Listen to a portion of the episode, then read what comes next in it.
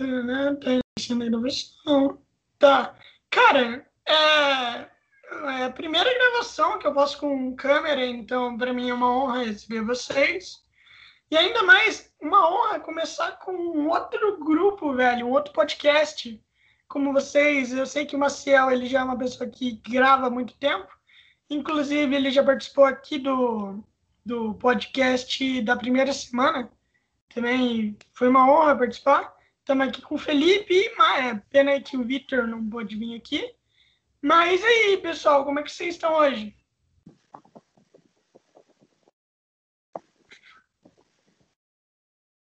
Alô, Marcelo. Oi. Caralho. Não tá dando pra ouvir nada? Tô ouvindo. Eu acho que o câmera do Marcel parou, travou. É. Eu também, ninguém consegue ficar tão fixo assim por muito tempo.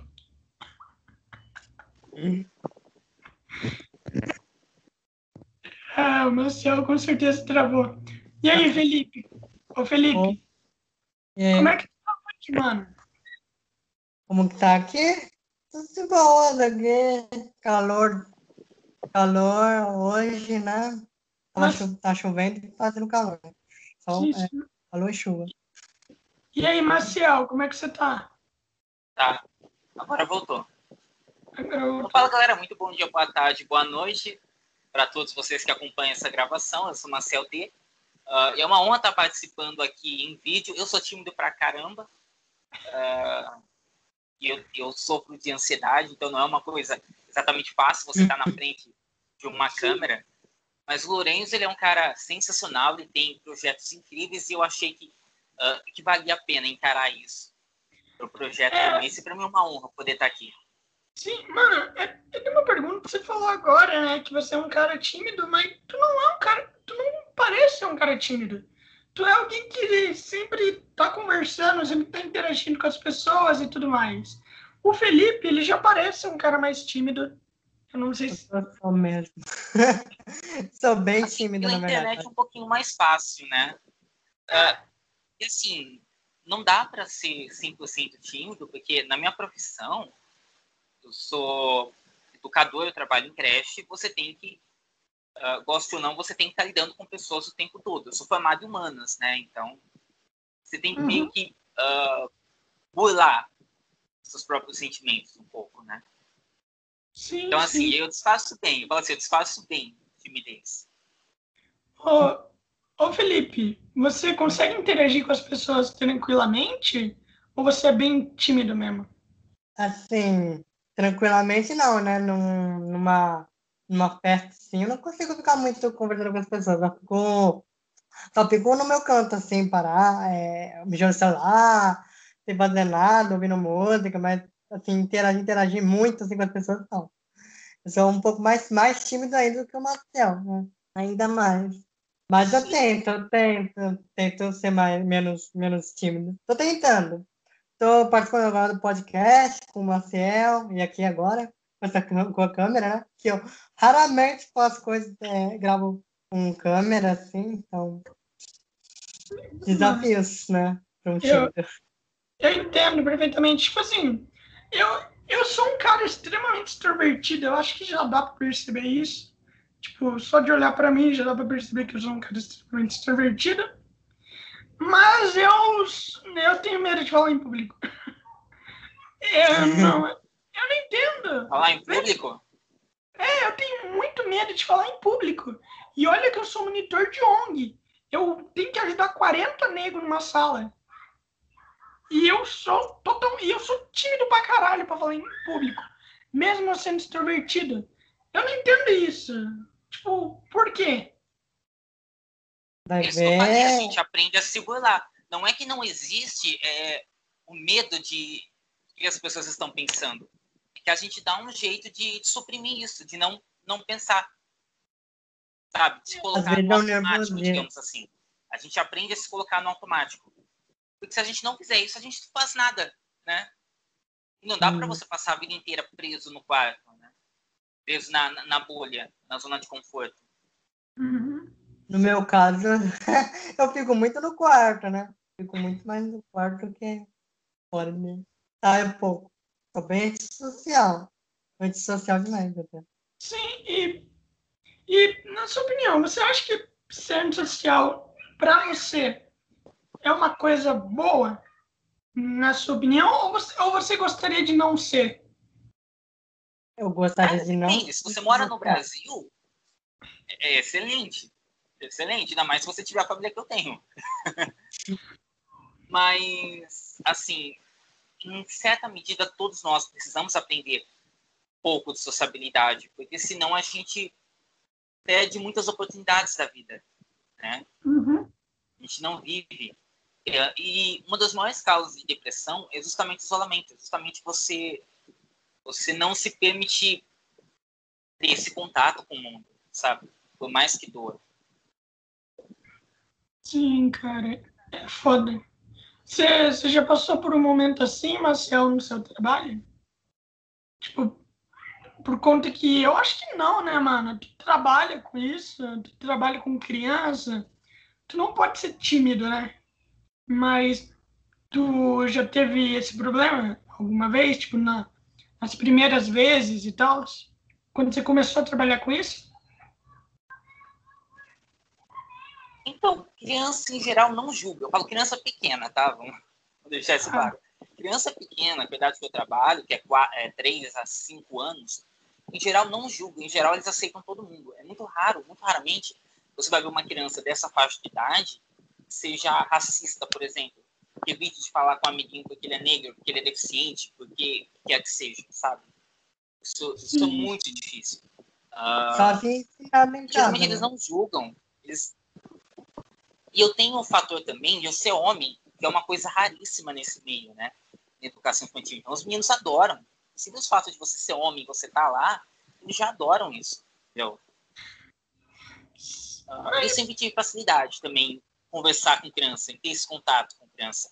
A minha Sim. timidez, ela começa a pegar é quando eu vou falar com adulto. É quando eu vou falar com adulto. Quando eu entrei, uh, quando eu comecei na creche que eu trabalhava, eu tinha medo da diretora. Eu tinha medo da diretora. Passava alguém, eu tava lá, por exemplo, eu tava contando história com as crianças, passava qualquer funcionário, eu travava, eu já não conseguia mais. Até ele ter certeza que ele não tava mais uh, à vista, que eu não tava mais, e as minhas crianças não estávamos mais no campo de visão dele, eu, eu não conseguia, eu travava. Agora, eu sou assim com as crianças, eu vou que vou, eu vou que vou. Mas porque é aquilo também, você aprende a deixar quieto, né? Sim, cara, eu, eu, não, eu não me dou bem com criança. É, eu acho que é por causa que é mais por conta que é, eu sou um cara bem brincalhão, então eu tento fazer as crianças se divertirem e eu acabo me tornando chato. É tipo, por co... pode falar, você ia falar alguma coisa, Felipe? Não, não, não. Pode, pode falar. Então, é por conta que, tipo assim, eu, eu, não, é, eu não sei divertir uma criança, sabe? Então eu fico lá, beleza, eu, minha missão é divertir a criança. Aí eu acabo me tornando um cara chato, sabe? Tipo, eu tô o tempo inteiro tentando brincar com a criança. A criança não quer brincar, mas eu quero. Eu quero que a criança brinque. É um tanto inusitado. Essa é uma situação tanto inusitada eu dou, eu dou mais muito, me dou muito mais bem com, com crianças. Só que o problema é que é, eu penso assim, que eu gosto de criança, me dou bem com criança, mas pensar em ser pai no futuro, assim, não é, não é uma coisa que eu não, não quero. Ô, ô Marcel, tu que com certeza já... Que quer, que Quer ser pai. Travou muito agora. É, ô Felipe, Felipe, Felipe. Travou, o, travou o que você estava falando. Então eu não consegui identificar muito bem. Fala então, não conseguiram me ouvir direito? Não. Não ah, tá falando sobre essa questão de gostar de criança, mas, assim, eu gosto de criança. Porém, é, tem gente que simplesmente fala, você é pai, quer dar um pai, eu quero no futuro ter meu próprio filho. Mas eu já não, não pretendo. Sim, entendo. Velha. Talvez no futuro, não sei, mas. É, velha, assim, a questão de ser pai é um pouco complicada por conta que tem aquela coisa. Tem três fatores. Um, você vai ter que cuidar de uma criança. Segundo fator, você pode pensar o seguinte: cara, assim, eu vou ter um filho. Mas será que eu quero ter um filho agora? Eu tenho, eu, tipo assim, eu tenho uma vida inteira pela frente. Eu posso aproveitar essa vida? E a outra, a gente mora no Brasil. a gente mora no Brasil. No Brasil é tudo caro. Ainda mais for ter uma criança, vai ficar duas vezes mais caro. O que tu acha, Marcel, na sua opinião? É... Não, eu queria colocar um questionamento. Eu acho que para você ter filho, isso é uma questão de você estar tá psicologicamente, fisicamente e financeiramente pronto. Você precisa ter esses três. Uh, você precisa ter esse tripé, né? Digamos assim, esses três pilares. E você precisa ter tempo para você dispor a essa criança, que essa é a parte mais difícil. Mas que você possa colocar, vai, em babá, em creche o dia inteiro, mas a criança ela vai precisar, ela vai necessitar uh, que tenha um pai presente. Agora, é uma coisa que eu questiono muito, isso que você falou, muitas pessoas falam isso, uh, que eu sou muito jovem para isso, eu tenho uma vida inteira para curtir, mas por que exatamente que o filho uh, impede de curtir a vida, sabe? A questão é, será que a criança que É, travou. Alô, Travou. Seria um momento de ouro. Amigos, é sair com a esposa ou com o meu esposo. Uh, e ainda assim, e o meu filho, né? Sim, mano. É que assim. Eu acho que dá pra fazer. Eu acho que dá pra fazer. Eu não acho que a vida acaba quando uma criança tem. Eu não consigo, não consigo ver dessa forma. Assim, o é problema, que... o problema, o problema é que é que tem uma pessoa jovem acha que está desperdiçando tempo, porque não tem responsabilidade para ser pai ainda, entende?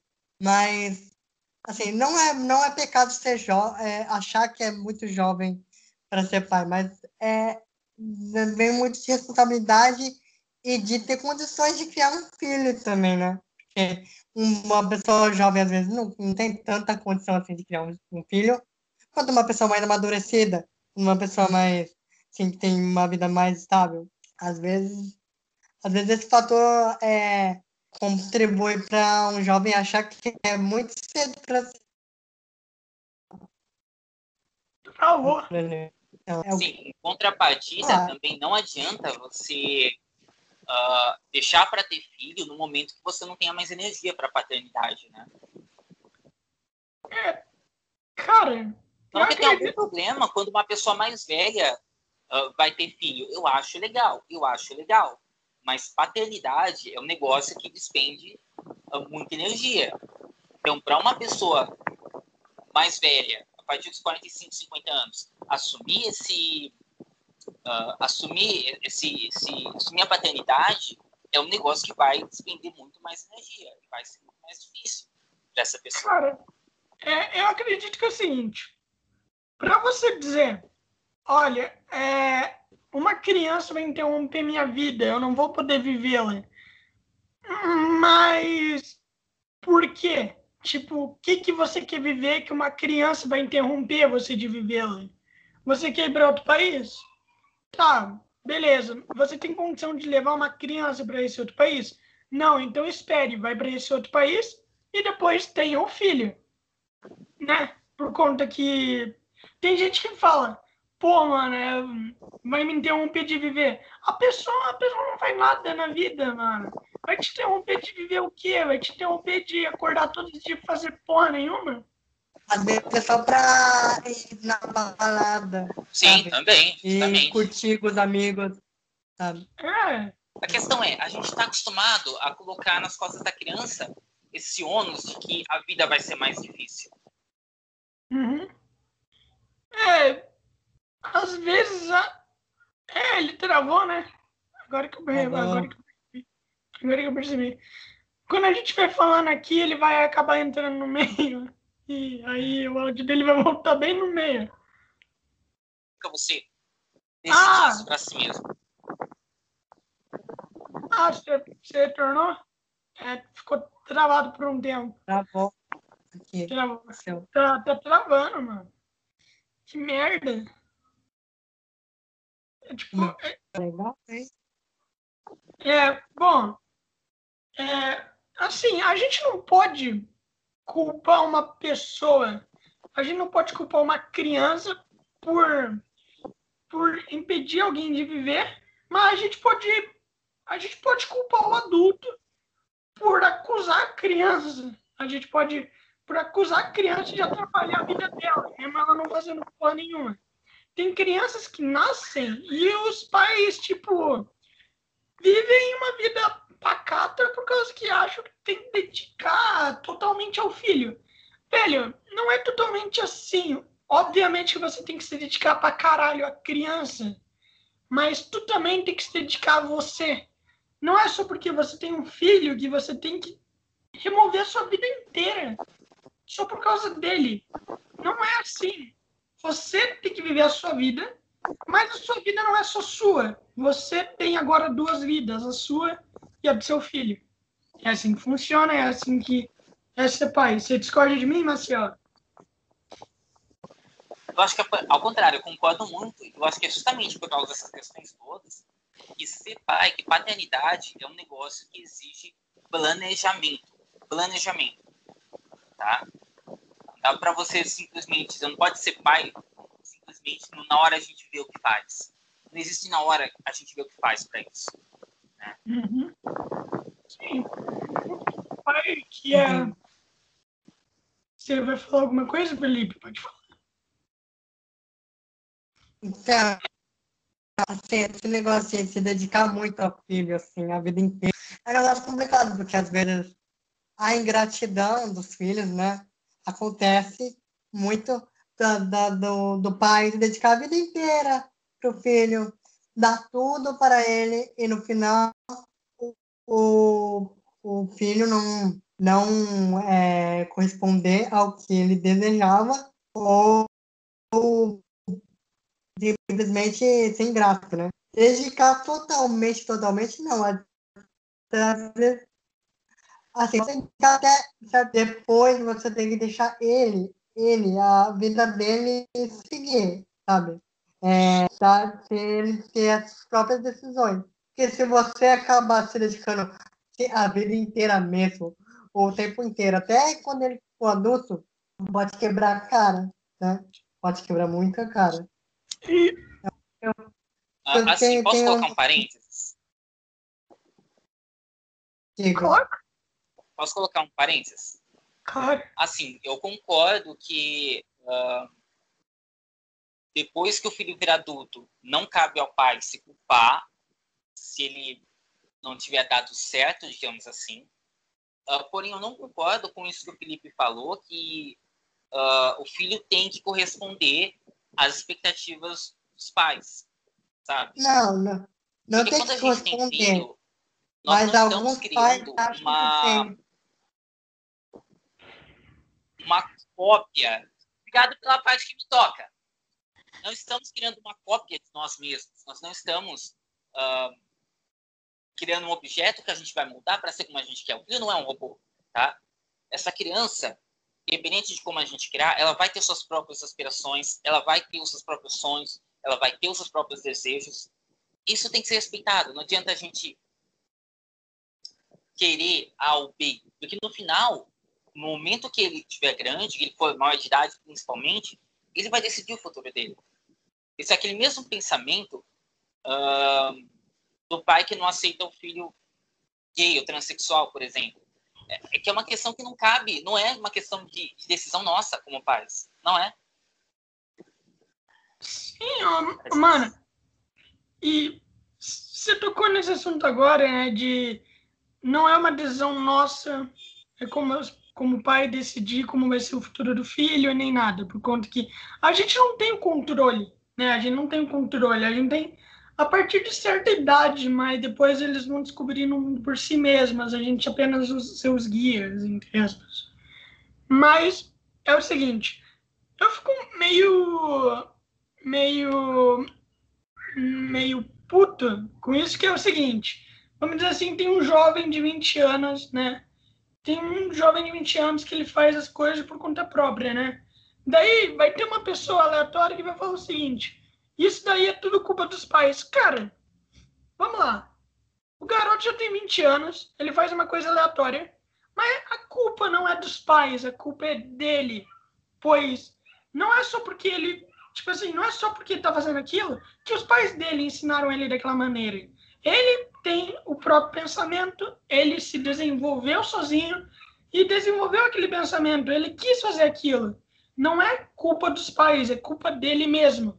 O que tu acha disso, vocês dois? Vocês acham que uma, que uma pessoa, um adolescente assim, tudo que ele faz depois de adulto, ou né, tudo que ele faz, é tudo redirecionado à culpa dos pais? Bom, uh, a personalidade de uma criança barra de um jovem, e aí eu vou correr para uh, o lado científico, talvez a religião diga outra coisa, mas correndo para o lado científico, a personalidade da criança barra do jovem, ela vai ser formada pe, uh, pelo contato com o meio onde essa criança vai crescer, com as influências do meio e as experiências dela, e, pelo, e pela questão genética, tá? Uh, e os pais têm influência, uma parcela de influência tanto no meio quanto na questão genética, porém é parcela, então, eu não acho que é, a pessoa é responsável sozinha pelo que ela vai se tornar, principalmente num país tão desigual quanto o nosso, tá? Um país tão difícil quanto o nosso, mas ao mesmo tempo os pais também não uh, não podem ser responsabilizados sozinhos, tá? Eu acho que é, acho que cada caso é um caso, tá? Mas se a gente for discutir na generalidade, eu acho que não dá para você nem colocar isso só nos ombros dos pais nem só nos ombros do jovem. Porque as duas coisas vão pesar. Sabe? Os pais vão pesar, a genética vai pesar, mas todo o meio em volta também vai pesar. Sim. É o contexto, o contexto que o jovem está que está inserido, né? Às vezes ele tem uma influência que não é boa e está um caminho que não é bom. Então, os pais, os pais criaram bem, mas a influência que eles têm fora de casa não é a melhor possível. Os amigos que ele, os amigos que ele tem,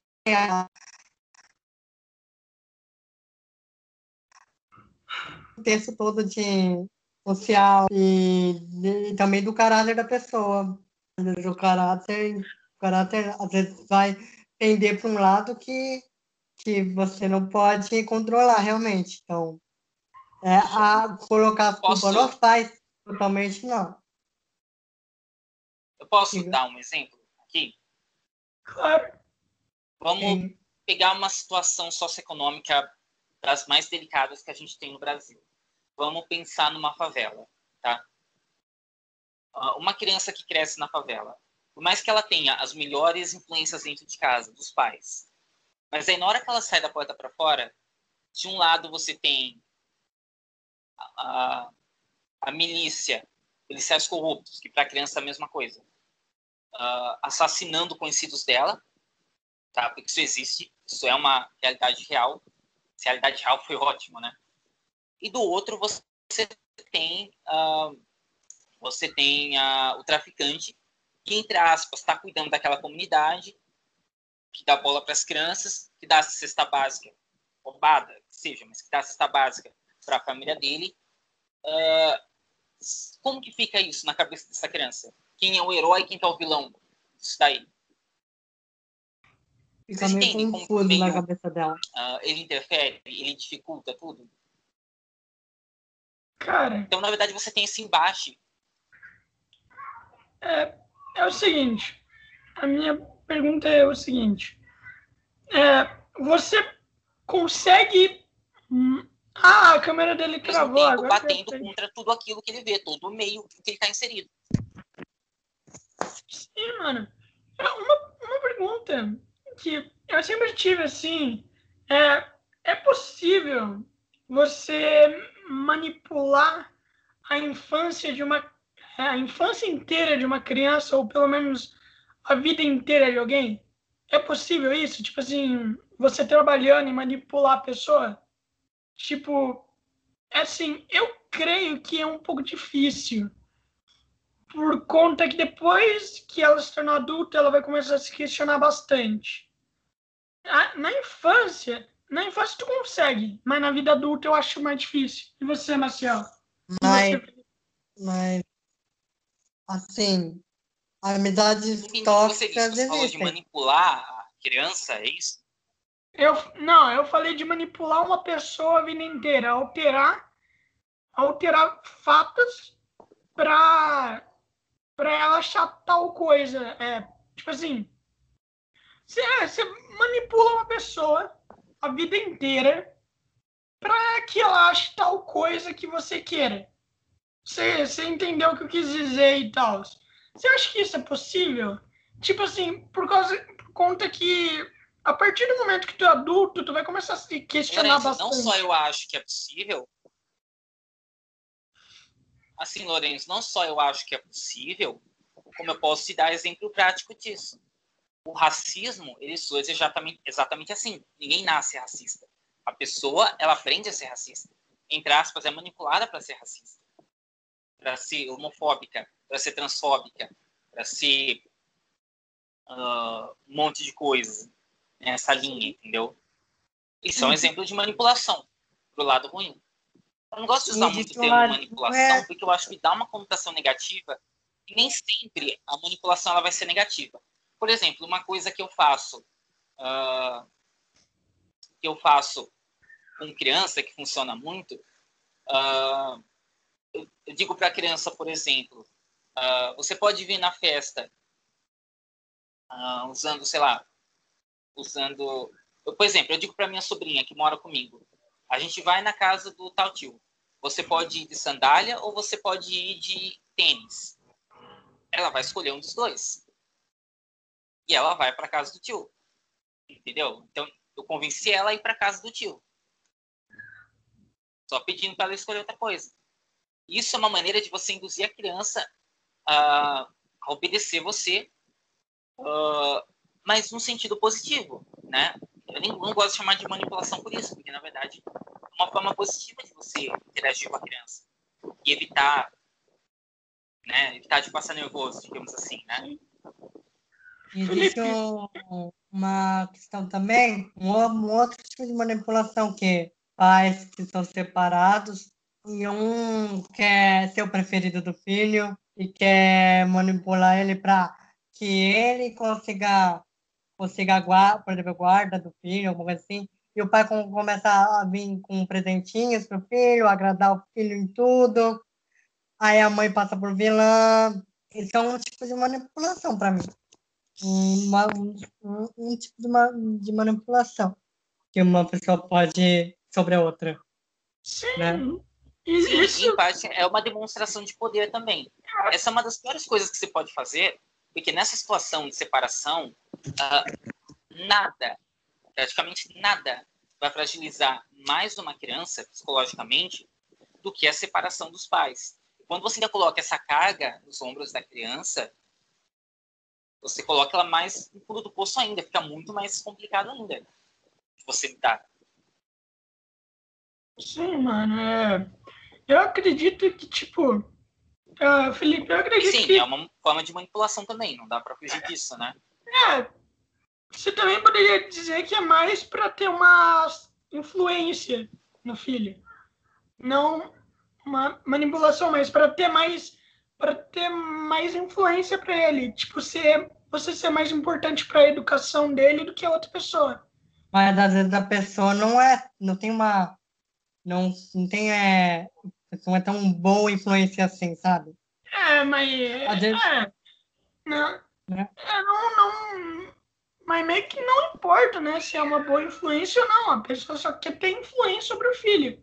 Tipo, botar os ideais é. dele.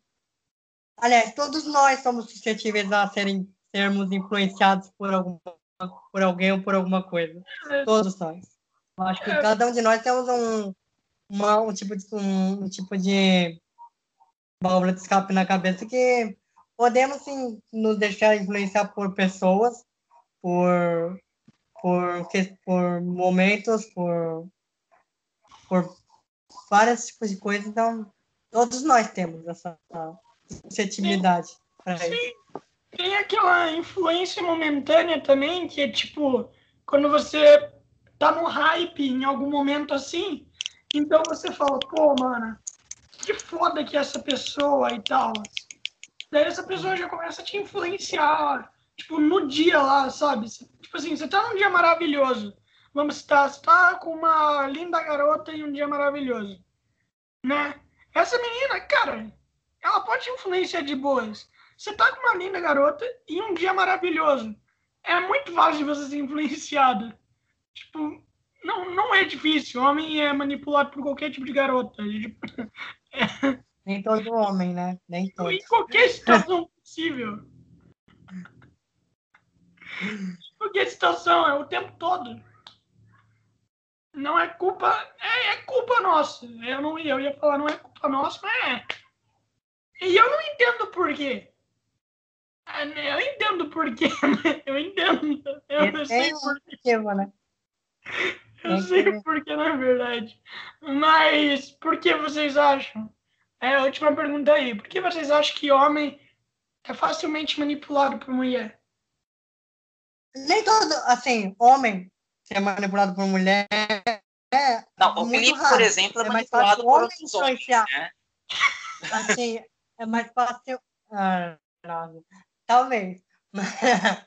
Mas, é. Sim, é mais fácil um homem do que uma mulher um homem. Mulher só manipula um homem se o homem for muito besta. Ou tiver, se tiver muito carente, sabe? É, então, Posso falar? Eu acho assim, a gente.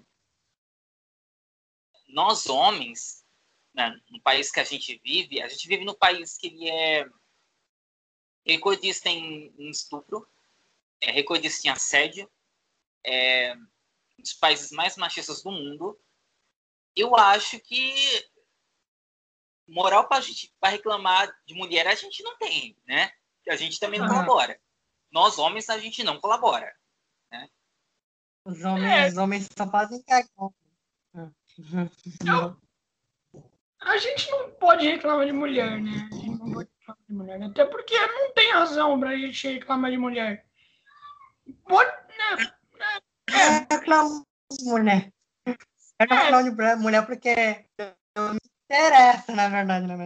A gente não tem razão de a gente não tem motivo para reclamar de mulher se elas estiverem fora do Twitter. Se elas estiverem no Twitter, a gente já. a, gente com certeza, a gente com certeza tem, tem uma razão já. É que o Twitter, ele, assim, é, é uma válvula de escape, né? Onde a gente fala o que a gente quiser sem nenhum. Uh, como é que fala? Sem nenhum retorno negativo, digamos assim, né? Eu falo que eu dou graças a Deus que eu não tenho família no Twitter, porque aí lá eu posso falar qualquer coisa. É, é o foda é que no Twitter é o seguinte, a gente não pode falar qualquer coisa. As pessoas não, as pessoas não, as pessoas não entendem muito bem como é que funciona uma rede social. Nem as pessoas não entendem muito bem. As pessoas falam, pô, uma rede social. Eu posso falar qualquer coisa, né? Eu posso falar qualquer merda. Não, mano, não. Você não pode falar qualquer merda. Não é assim que funciona uma rede social. Você, na verdade, você pode falar merda. Obviamente, ninguém te impede. Mas tu vai estar tá explanando com merda tu é. Eu acho que ninguém quer isso. falar uma merda sim, sim, criminosa, por exemplo. Então, você é um merda criminoso e, e internet não é uma terra sem lei, né? Tem, é. tem não, regras, quando eu, falei, né? peraí, quando eu falei qualquer coisa, eu não estava falando de de coisas criminosas, digamos assim. Tô falando assim, é. assim, que não você pode fazer qualquer piada nesse sentido, entendeu? Sim, sim. Eu tava falando com o Felipe. Eu vou voltar rapidinho naquele assunto da, das crianças. Só comentando um negócio que eu falei. Caralho, isso já foi uma meia hora. Eu tava, eu tava, eu tava falando com o Felipe. Se a minha mãe fosse. Minha mãe tá ouvindo aqui. Eu sei que ela vai me falar depois. Mas eu tava falando com o Felipe ontem que se a minha mãe fosse a Super uhum. Nani, ela. Ela ia revolucionar aquele negócio do cantinho da porque a minha mãe, né, durante todo o tempo que eu cresci, o cantinho da disciplina da minha mãe era mais ou menos aqui, um centímetro abaixo da orelha. Que é onde ela metia a mão para ficar esperto. Entendeu? Então, se minha mãe fosse Super Nani, ia ser outra coisa. Velho. A Super Nani era muito mole. O menino lá vendo, vendo pornografia na, na, na na internet filmando o menino não no programa. tipo. Muito. As crianças não aprendiam nada, tá? Eu, Pode que metade dessas crianças são mal criadas. Eu, eu sempre sinto muita pena daquele moleque. Imagina só o que ele não sofreu depois. O bullying, né? O bullying depois. Nossa! É. Selvagem. Pra rede nacional pra ficar sendo, sendo com uma babá que, que acha que, que vai consertar as coisas, só que depois que ela tá tirando assim, nada. Continua a mesma coisa. Mas assim, tem... o, mal, o mal do Super Nani é ela dava aquela impressão. O mal do Super Nani é que ela dava aquela impressão de que você conseguiria resolver qualquer situação com crianças uh, em dois, três dias e uma semana, que é o tempo que o programa durava, né? Só que não, uh, você criar filho é um eu sempre falo isso, é um trabalho de formiguinha. É um negócio que você desenvolve dia após dia durante toda a vida da criança. Quando você tem um caso muito grave, é porque alguma coisa não foi feita nesse processo. Claro, mano. Para você é. corrigir, um negócio que persiste uh, há anos e anos. Na verdade, acabou a bateria aqui, peraí. Vou falar enquanto eu resolvo aqui. Quando você tem um problema que se arrasta anos e anos, não tem maneira de você resolver que não leve anos e anos. Sim, claro. É, mas será que o programa da Super Nani ela ficava muito mais tempo com as crianças do que no do que no programa mostrava? Por conta que tipo ela não, conseguia. Não, eu acho que era acho que era uma semana mesmo, porque é, é no programa você resolver o problema ali dentro rapidamente é, é para eles terem uma. É, aprenderem uma lição. Aí. Era tipo uma, é, uma lição de moral sobre como. Até por causa que eu imagino que para uma criança. Mas funciona. Eu imagino que para uma criança uma semana com o Super Nani deve ser horrível. Cara, Nossa, velho. Criança. Mano, eu. eu, eu tinha medo. Tá bom. Ô, Rafael, caralho, por que eu te chamo de Rafael? Ô, Felipe, ô, Felipe. É, cara, eu tinha medo. De... Pô, eu tinha medo do Super Nani, mano. Minha mãe, ela falava pra mim, vou chamar Super Nani. Aí eu já ficava quieto na hora. E, cara... Eu fazia isso com meu... Velho, sabe por quê? Eu fazia isso com meu sobrinho. Falava, vou chamar... É que, assim, né? Eu, eu era uma criança. Eu era uma criança fodida de chata. Eu era uma criança fodida de chata. Toda criança. Meu, meu Deus do céu, mano. Eu, eu tinha eu tinha hiperatividade, velho. Eu tinha hiperatividade e eu ainda e eu ainda tenho déficit de atenção. Ou seja, eu era uma criança com energia pra caralho e que não prestava atenção em nada que fazia. Olha que belo combo. Cara, meu sonho era trabalhar com a Super. Eu comecei a me interessar por educação. Posso, não sei se eu já contei essa história para vocês. Eu comecei a me interessar pela área de educação. Foi um belo dia na, no ensino médio, em 2008, só para vocês verem como eu sou velho. Foi em 2008, eu estava no ensino médio, estava no primeiro ano.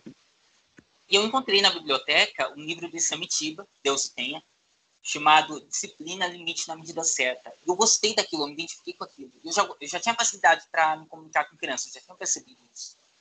Uh, e lendo aquele livro, foi a, foi o primeiro.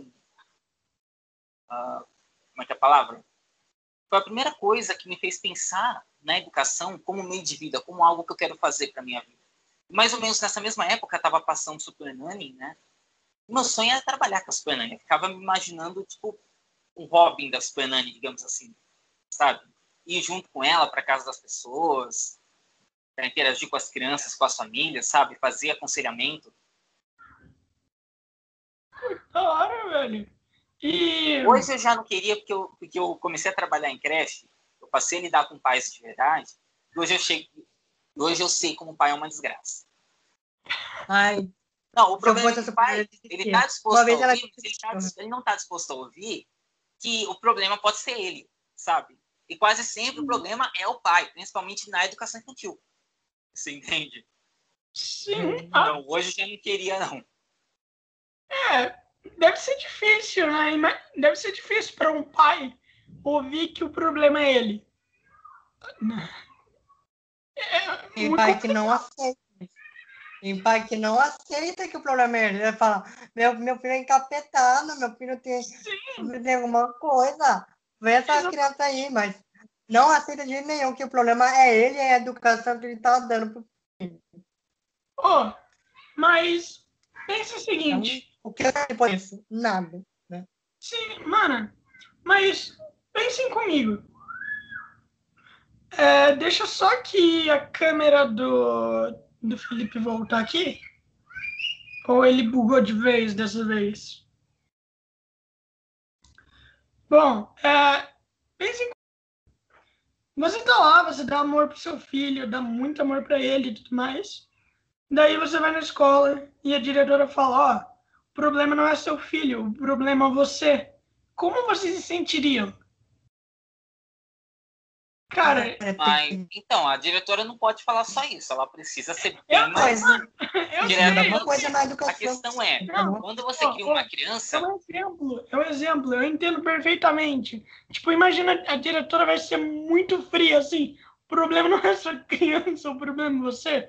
Pô, Ana, Aí ela tá pedindo pra, pra alguém mandar tomar no cu. tipo... Não, mas tem pais que não conseguem fazer o básico. Não conseguem fazer o básico. Aconteceu uma vez, eu tinha que pegar, eu tinha outras coisas para fazer. Quando dava 15 para uma, eu tinha que ir lá na frente para pegar as minhas crianças de dois anos na creche. Nessa época, eu tinha um horário com os de 4 e 5, e a maior parte do dia eu ficava com as crianças de dois anos, com a maternal. E eu falava para os pais: ó, 15 para uma, eu tô aqui. 15 para uma, eu tô aqui. Para receber as crianças. Beleza. Mamãe me chega meio dia e meia, não espera nem 10 minutos. E aí começa a reclamar que. E aí começou a reclamar que ia falar de mim na Secretaria de Educação. Porque eu não cumpri meu horário. Nossa. Ela é que chegou cedo. Ela é que chegou cedo. Aí você vai falar um negócio. Vai, vai tentar explicar para uma mãe dessa. Ah, velho, mas. Vamos, vamos lá. Considera que a maioria dos pais são chatos, mas deixa eu explicar o meu ponto. Eu considero que a maioria dos pais são chatos por não entender como é que tá, como é que funciona, como é que funciona, como é que funciona o filho e tudo mais, a nova geração, como é que funciona. Na minha opinião, a maioria dos pais estão presos na geração passada ainda eles ainda não entendem muito bem como é que funciona e eles estão descobrindo. Ou seja, ele, a gente pode acabar achando que eles são chatos. Mas pode não ser isso. Pode, pode ser que eles apenas não estejam muito bem adaptados ainda. O que vocês Esse, acham sobre isso? Essa é outra razão porque eu acho que filho tem que ser planejado. Sempre. Sempre. Sim. Você tem que ter a plena certeza de que você está psicologicamente, financeiramente e fisicamente apto a ter filhos, apto a ajudar uma criança a se desenvolver. Uhum. Senão não funciona. Fala, Felipe, eu te interrompi. Não, eu falei que eu ia falar que a geração de hoje que dá antigamente é, Bugou aqui. Tipo, não deu. Direito. sabe? E, e hoje em dia as crianças estão mais dentro da internet. Hoje em dia estão mais dentro da internet. Usam mais a tecnologia, conhecem, é, conhecem mais coisas do mundo por aí, né? Ouvem funk, algumas crianças ouvem funk, que é um absurdo. E, sabe, as crianças hoje são diferentes da de antigamente. Então, os pais, eu acho que deveriam, deveriam não se adaptar assim, a, a, a geração atual, mas tentar entendê-los e tentar orientá-los, sabe? Os pais têm, têm, têm essa função, orientar os filhos sobre o que é certo e o que é errado. Porque a geração de hoje em dia já vem cheia de informação na tela, cheia de informação. E às vezes as informações que eles, que eles têm não são as certas, não são as corretas da educação deles. Faz, faz sentido pra caralho. Na verdade, é basicamente o que eu tava pensando. Eu tava pensando o seguinte: como é que tu vai ensinar uma criança que nasceu nessa nova geração, sendo que as coisas que você sabe e tudo mais é tudo do é tudo da geração passada, sabe? Você tipo, você não entrou, você não entrou de cabeça em como funciona o mundo hoje em dia.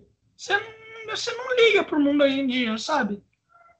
Você, só, você ainda tá na geração passada, ou seja, os dogmas e tudo mais que tinha na geração passada, que a gente sabe que tinha muito preconceito, na geração passada tinha muito racismo e tudo mais, você vai passar pro seu filho. Você vai passar para ele, você não vai ensinar as coisas dessa geração, tu vai ensinar na, tu vai ensinar da velha. O que é um erro? Por causa que, cara, hoje em dia a gente sabe que qualquer pessoa que tem pensamento do, do século passado, velho, foda-se, mano. Tipo, foda-se, sabe? Tipo, ninguém, tipo assim, a gente sabe que ninguém liga para quem tem um pensamento do século passado. A gente sabe disso.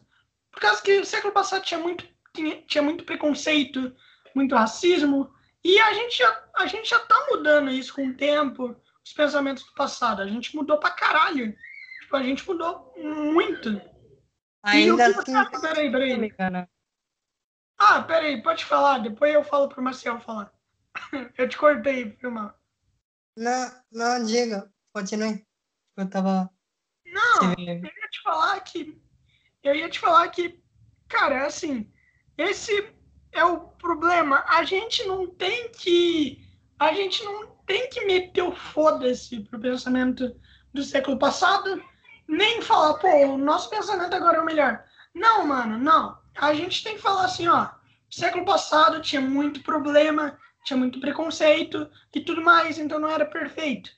Que o problema é que quando você fala que o século passado não era perfeito, as pessoas, as pessoas que viveram no século passado vão ficar tipo assim, ah, que nada, olha só, essa, essa pessoa tá, tá falando merda. O século passado não tinha essas besteiras, não tinha esse tipo de coisa, nem nada. O século passado era muito bom. O que a gente sabe que não era. Marcial, o que você tem a dizer sobre isso? Eu falei muito, você pode ter se perdido. Ah, sim, eu tô, eu tô tentando organizar essas ideias, né? Você está falando de uma maneira muito Rápida. generalizada quando você fala que é o século passado, as coisas do século passado não eram, não eram boas, Sim. Aí as do nosso são. Mas, mas... Uh, geralmente, quando eu penso nessas coisas, eu penso em áreas específicas. Por exemplo, é, questão de preconceito, nós estamos diminuindo. Em questão de guerras e violência, nós estamos diminuindo.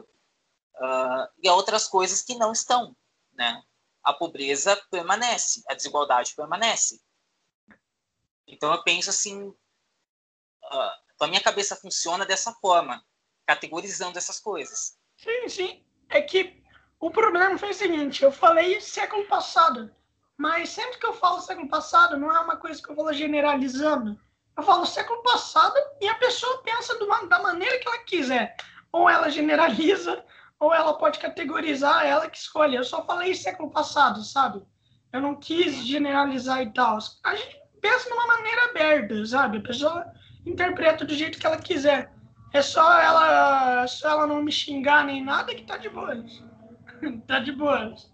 E aí, Felipe, o que você ia dizer? Só que assim, Lourenço, então você acha que uh, se uma pessoa ela tem filho cedo demais, isso é uma vantagem? Porque teoricamente elas estão elas estão no mesmo quase ao mesmo tempo? Elas nasceram peraí, quase ao mesmo tempo? Peraí, repete. Seria mais ou menos isso que você quer colocar? Peraí. Se uma, se uma pessoa vira pai ou mãe uh, muito cedo, na adolescência, digamos, isso seria algo positivo, porque eles nasceram quase na mesma. nasceram no mesmo século, digamos assim, nasceram mais ou menos na mesma época? Não, não necessariamente. As pessoas são imprevisíveis, cada pessoa tem as suas crenças, tem o seu modo de pensar e tal. Então, eles vão, então eles vão interpretar, então eles vão colocar na criança o modo deles de pensar, a criança deles. Pois, pois tipo assim, eles não vão dar no começo a liberdade para a criança. Obviamente, eles vão falar o que eles, o que eles têm para falar, né? Eles vão dar as crianças dele para criança, vão dar seus pensamentos e tudo mais. É, não necessariamente se tu nascer nessa época, tu vai, tu vai ser melhor do que as pessoas do século passado. Não. Só que tu vai ter uma cabeça diferente. Tu vai ter uma cabeça diferente da deles. Tu pode nesse, nesse século aqui, a gente sabe que tem que o mundo está mais aberto, então tu vai, não todo mundo, mas obviamente, mas tu vai querer trazer um pensamento mais aberto para ele, sabe? Um pensamento mais, como eu posso dizer, é, mais... Ah, como é que é o nome? Ah, eu esqueci. Foda-se também. Liberal? Liberal? Não, não é um pensamento mais liberal, sabe? Um pensamento mais onde onde você consegue mostrar para a criança, ó, a gente é igual a todo mundo, sabe? Ninguém, a gente está num mundo onde tem muitos tipos de pessoas vivendo e é isso. Não é que nem no século passado que era, pô, é, a galera falava de gay de uma maneira muito rude sabe? Falava. Tinha gente no século passado, não todo mundo, obviamente, mas que ainda interpretava negro como uma coisa ruim. Hoje em dia, hoje em dia tem isso? Tem, obviamente, só que não é tão abrangente assim. Hoje em dia, por mais que exista preconceito, as pessoas tentam esconder, né? Tipo, é melhor é melhor esconder pelo menos do que você do que você sair por aí fazendo preconceito. Pelo menos tá, escondeu aquilo. Ninguém que vive com você tem que conviver com o seu preconceito. Ele, todo mundo tem um preconceito assim, de alguma maneira. Sim, uma coisa que a internet trouxe sim, em questão de avanço foi a representatividade, sabe? O, as pessoas que estavam sofrendo preconceito, negros, LGBT, deficientes e, e todas as pessoas que sofrem preconceito na sociedade começaram com a internet a terem a, a, a liberdade para se expressar, para falar o que elas estavam sofrendo, dizer que elas, o quanto oprimidas elas estavam na, na, na sociedade. E uma, uma coisa que a internet avançou muito foi a, é, essas pautas sobre racismo, sobre LGBTfobia, sobre é, capacitismo, é, com, é, que é o que é preconceito contra que as pessoas têm contra é, deficientes. É, são pautas que foram dando foram dando é, mais visibilidade ainda mais para as pessoas que eram oprimidas antigamente, que não tinha internet não tinha essa visibilidade toda. Nem a TV tinha essa visibilidade toda. No máximo que a gente via na TV era Nani People na TV, no Silvio Santos, ou, sei lá, é, algum, ou, aquele, filme, aquele filme lá com o Heath Ledger, ah, sabe? Tem, então... Tem o Amin Kader também, isso aqui. Amin Kader, né? Eu considero, considero ser Amin Kader aí um pouco, sabe pouco um mais recente, que não, né? Não tem tanta, não tem tanto, não tem até responsabilidade assim. Tem, tem um apresentador então, de TV também, seu nome. Mas sim, a internet ela deu voz a grupos a quem uh, o direito de falar é tolhido até então. Porque na internet não existe esse controle, não existe maneira de você censurar. Até tem, mas não 100%. as pessoas. Então a internet ela acabou sendo um lugar onde essas pessoas poderiam falar e um grupo muito grande poderiam ouvir. Hoje, um pouquinho mais da metade do mundo inteiro está presente na internet. Isso tem um poder gigantesco. Isso tem um poder gigantesco.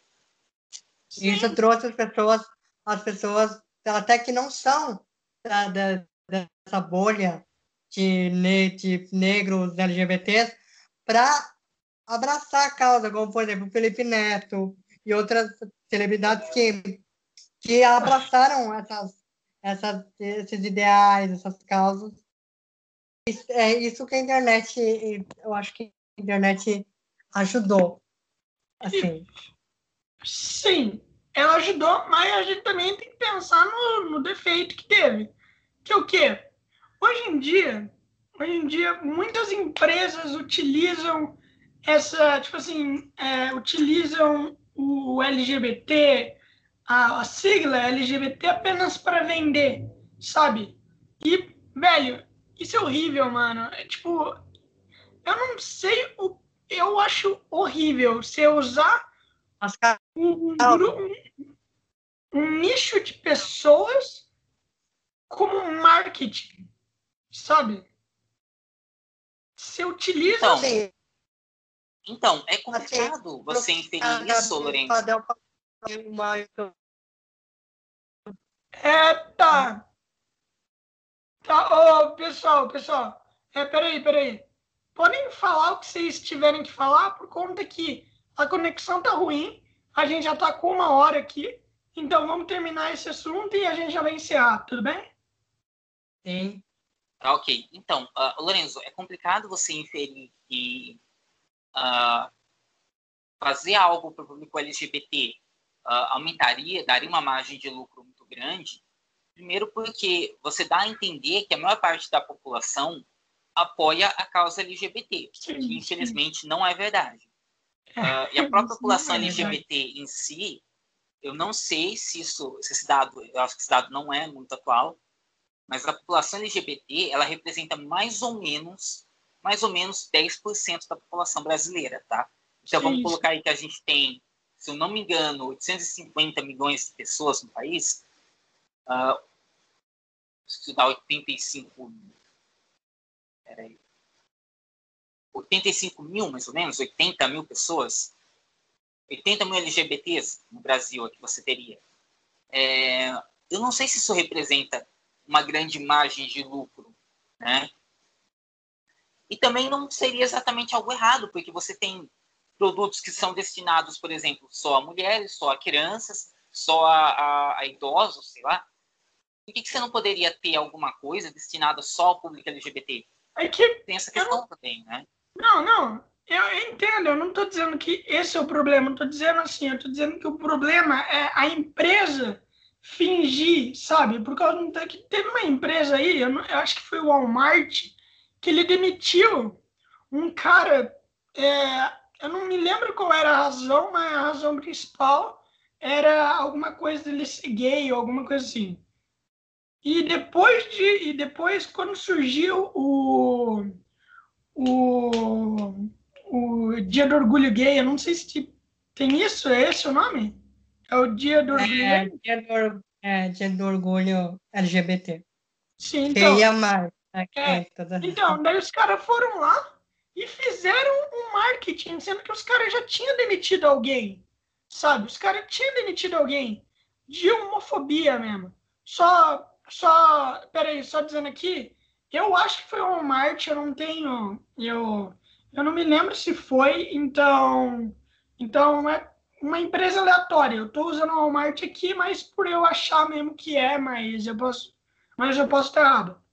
Bom, enfim, eles fizeram isso, eles fizeram isso e depois chegou no dia e usaram a mesma empresa como e usaram tipo assim a mesma marca, a marca como como um aval para vendas. O que porque porque a parada LGBT é o maior lucro. São Paulo na, no mês que está sendo dado lá. Então, eles queriam lucro. Exatamente. Agora eu entendi o que você quis dizer. Você está falando de uh, é. empresas, instituições que se aproveitam da causa LGBT, que não acreditam na causa LGBT, mas se aproveitam dela para ter é, algum é... tipo de. Sim, é um. Uh, é um... em cima, digamos assim, né? Sim, é um marketing. É um, é um marketing ruim. É tipo como dizem, hipócrita, LGBT. hipócrita, principalmente. É, sim, é como dizem, LGBT é o novo marketing. Tem esse slogan que as pessoas usam, é tipo, tem o Pink Money, né? Que é. Pink Money. Sim, que é, é para. Eles usam para se aproveitar da causa e falarem da causa, mas não apoiam totalmente a causa. Então é para ganhar habilidade e lucro. Só isso. É, sim, exatamente. Mas, é, mas tipo, velho, ah, velho, não, não tem o porquê, velho. Tipo, não, não faz sentido. É, os caras não apoiam, mas, tipo, eles querem ganhar dinheiro naquilo. É, é uma merda, é uma merda. Tu acha que daí a empresa não, não consegue ter uma credibilidade. Por conta que você sabe, é, tipo, você, você não sabe se acredita nela ou não, sabe? É, mas se, mas as empresas acham que, que, assim, entrando numa causa importante, eles vão, vão ganhar mais público, sabe? Isso. Mas mais lucro, mais público, mais, mais tudo, aí acaba, às vezes, tiro saindo pela culatra, como a da empresa que você acabou de citar. É, Marcial, você tem alguma coisa aqui para finalizar? Bom, acho que não. Acho que a gente falou bem, bem a fundo, né, de todos esses assuntos. Uh, eu gostaria, na verdade, de uh, deixar um recado, né, para quem tem interesse em investir nessa área de educação, uh, uma coisa que eu gostaria que tivesse me avisado quando eu comecei é que se você está entrando nisso, se você está entrando nessa área de educação, ou que você gosta de crianças, uh, esteja pronto para deixar a creche na creche. Porque se você se apega aos problemas das crianças que entram lá, uh, aí você sofre porque a gente é, é totalmente impotente, digamos assim. Eu vivenciei muitos sentimentos de impotência com relação a crianças que tinham algum, algum problema, que por mais que ele estivesse afetando a criança dentro da creche, ele se originava fora. E fora da creche a gente não pode tocar, né? Então a gente tem que aprender a, a sair da creche e deixar lá. E deixar todos esses conflitos lá dentro, sabe? Senão a gente não consegue ficar nesse emprego. Exatamente, eu gostaria mano. que tivesse me dito isso quando, quando eu comecei. E se houver alguém assistindo que quer vir para esse ramo, quer fazer pedagogia, quer trabalhar em creche ou quer trabalhar com criança, uh, é algo que eu gostaria que, que as pessoas soubessem, sabe? Sim, o caminho sim. é doloroso, é difícil. Por, por, menos que pareça, ele é. é Felipe? Então, é, Sobre, sobre o que a gente estava falando sobre LGBTs, né? É, sobre essa questão, assim, eu aconselho as pessoas, não confia em marca, gente. Não confia nas marcas. As marcas, marca não é sua amiga. A marca quer o lucro, a marca quer, a marca quer, quer tudo seu dinheiro, não quer, não quer a sua, não quer, não quer saber da sua sexualidade, nem nada, ela só quer seu dinheiro. Então a marca não é sua, sua amiga não confie em marcas e, e também é, é, se você quiser mesmo, mesmo, mesmo apoiar a causa LGBT, é, segue pessoas é, do meio LGBT, segue pessoas que falam sobre isso, segue, segue, segue pessoas que entendem sobre o assunto mesmo, porque se você for confiar na mídia, entre aspas, assim, na mídia que, que não, não tem responsabilidade nenhuma, né? Porque às vezes faz, fazem uma, os merchan social bosta, né? Na TV. Então, é, eu acho que para você entrar numa causa mesmo, você tem que entender ela. Para entender ela, você tem que estar a par das pessoas certas. Uhum. Marca não é sua amiga e elas não vão te ajudar em nada. Então, é isso que eu tenho para ah, tudo bem, então, é, vocês querem divulgar o podcast? Inclu inclusive, cara, inclu inclusive eu faço parte do podcast com vocês. E, e pô, é uma honra é, estar tá junto com o Maciel. Eu e o Maciel, a gente já fez muita coisa junto. Então, é uma honra. É, não tá dando para te ouvir, Maciel.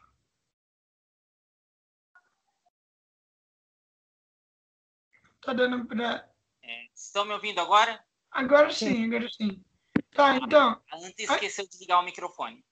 Sim, a, a gente já fez muita coisa junto. O, o Felipe é uma pessoa nova que eu tô conhecendo, então é uma honra conhecer o Felipe.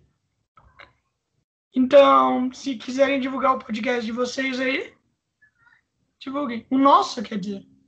Bom, uh, nós temos o podcast Não Fui Eu, que é vinculado ao meu blog Comente-se Sempre. Se vocês quiserem passar por lá, eu falo umas bobagens sobre a, a vida de vez em quando. Uh, eu não, não, vocês não viram esse lado aqui, mas às vezes eu faço umas piadas com escrito. Com escrito é bem mais fácil, porque você é tímido como tem eu, né? Uh, e eu faço umas piadas sobre a vida, conto umas histórias lá. E apareçam por lá, o endereço é comédiasesempre.ml. Eu vou pedir para o Lourenço colocar depois na, na descrição. Uhum. E nós temos nosso podcast vinculado ao blog, que está hospedado no onshore.fm. Lá tem o Lourenço, lá tem o Felipe, lá tem o Vitor também, que não pôde vir hoje. O Vitor que é um cara inteligentíssimo. Vocês já viram como ele fala super bem, né? Uhum. E eu quero divulgar também, ele não pediu, mas eu quero fazer isso porque eu achei o trabalho dele muito bom. O Vitor, ele também começou um podcast chamado Café com Vitor, em que ele fala sobre coisas do cotidiano. Ele já gravou o primeiro episódio sobre o coronavírus, onde ele faz uma análise bem aprofundada. É um podcast de 20 minutos, é curtinho. Ele faz uma análise super aprofundada sobre a questão do coronavírus, sobre como o nosso país está enfrentando, sobre a ameaça de um segundo lockdown que é muito real, é muito provável disso acontecer. Em 2021 a gente tem que se isolar totalmente, de novo também. Ele faz alertas que são muito importantes. E eu vou passar também esse link depois para o Lorenzo colocar na, na descrição do podcast, tá? Então, é isso? É isso. E é isso? Ô, Felipe, é, falar, você falou. Eu posso pedir uma coisa para o Felipe? É porque ele falou da, que nós devemos seguir uh, pessoas importantes desse meio uh, que falam sobre a causa LGBT nas redes sociais. Felipe, eu queria que você indicasse também as pessoas que você recomenda, porque às vezes as pessoas não sabem, não conhecem, né? É... Tem muita gente, muita gente do meio LGBT aí. Temos, é, por exemplo, Lorelai, Lorelai Fox, que é uma, uma youtuber muito famosa, que fala muito sobre. Temos canais como Põe na Roda, temos é, Tem o... é, militantes da causa LGBT por aí, que eu não vou lembrar o nome agora, mas é. existem. É, tem, tem, o é, tem... Ian McKellen, que também é muito bom. Você sabe o ator do Magneto, o Sir Ian McKellen. Ian McKellen, maravilhoso. Muito bom. E aí agora tem o Elliot Page, né, mano? que era Lourenço, a Ellen Page, né? Lourenço, em um dos meus livros havia um personagem. Agora. Fala, Felipe.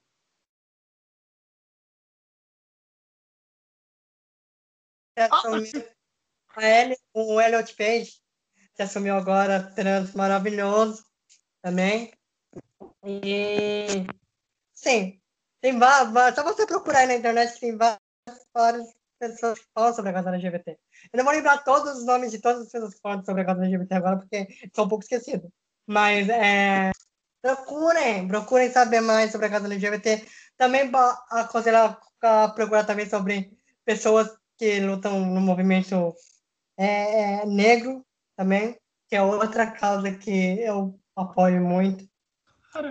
E a, a, procurem por aí e, e Tá, é, realmente ouço as pessoas, porque elas são importantes, elas vão ensinar muito para as pessoas, vão, vão poder mostrar mais para o mundo que ser LGBT não é nenhum pecado, ser gay não é nenhum pecado, e que essas pessoas, essas pessoas que perseguem nós LGBTs, né?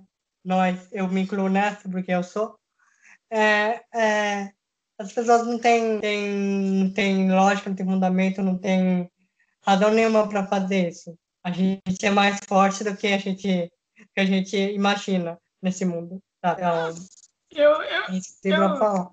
Pô, eu, eu não sabia que tu era. Eu achei que era mais uma piada do, do Maciel mesmo. Eu, eu realmente. Eu falei. Tô descobrindo Posso falar agora. rapidamente que eu ia falar? Eu estou escrevendo um livro no momento. Inclusive, o, o Felipe está acompanhando. Ele está me ajudando com a uhum. revisão. Uhum. É uma distopia política futurista chamada Futuro Perdido.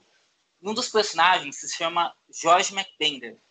McBender é uma junção de McKellen, Ian McKellen, uhum. que é o ator do Magneto, e o Michael Fassbender, que é o Magneto jovem. Aí eu juntei Mac Bender. Ah, dois é uma curiosidade mesmo. Dois perfeitos. Pô, o Fassbender, lindo pra caralho. Maravilhoso. Meu Deus do céu. Puta eu sou suspeito também. pra falar que eu prefiro o Henry Cavill. Cara, não. É, eu também, eu não. Prefiro o Henry Cavill também. Henry Cavill nem, nem se aplica, nem se aplica. Eu nem considero mais. Nem, não pode estar tá um topo acima de qualquer pessoa. É, Henry Cavill é concurso. É ao concurso. É... Ele é nerd, gente. Sabe montar PC. Ele sabe montar PC. Gamer ainda. Então... É o Rodrigo Hilbert americano. Mano, o cara é humilde demais. O cara é humilde demais. Gente boa pra cacete. Tá, então é isso. Muito obrigado por estarem aqui. Marcial, quando que acontece os podcasts? Fala os dias aí. Então, o podcast ele sai lá no blog todo domingo. Uh, e toda, ele sai toda quinta-feira lá na página do Onshore. Vou te dar todos esses links depois. E no domingo ele sai lá no blog. Tem um post lá no blog, onde eu coloco lá todas as referências que a gente comentou. Uhum. Tá, então, novamente, muito obrigado por participarem. E é isso. Falou. Espero que tenham gostado. Falou, é. Tchau.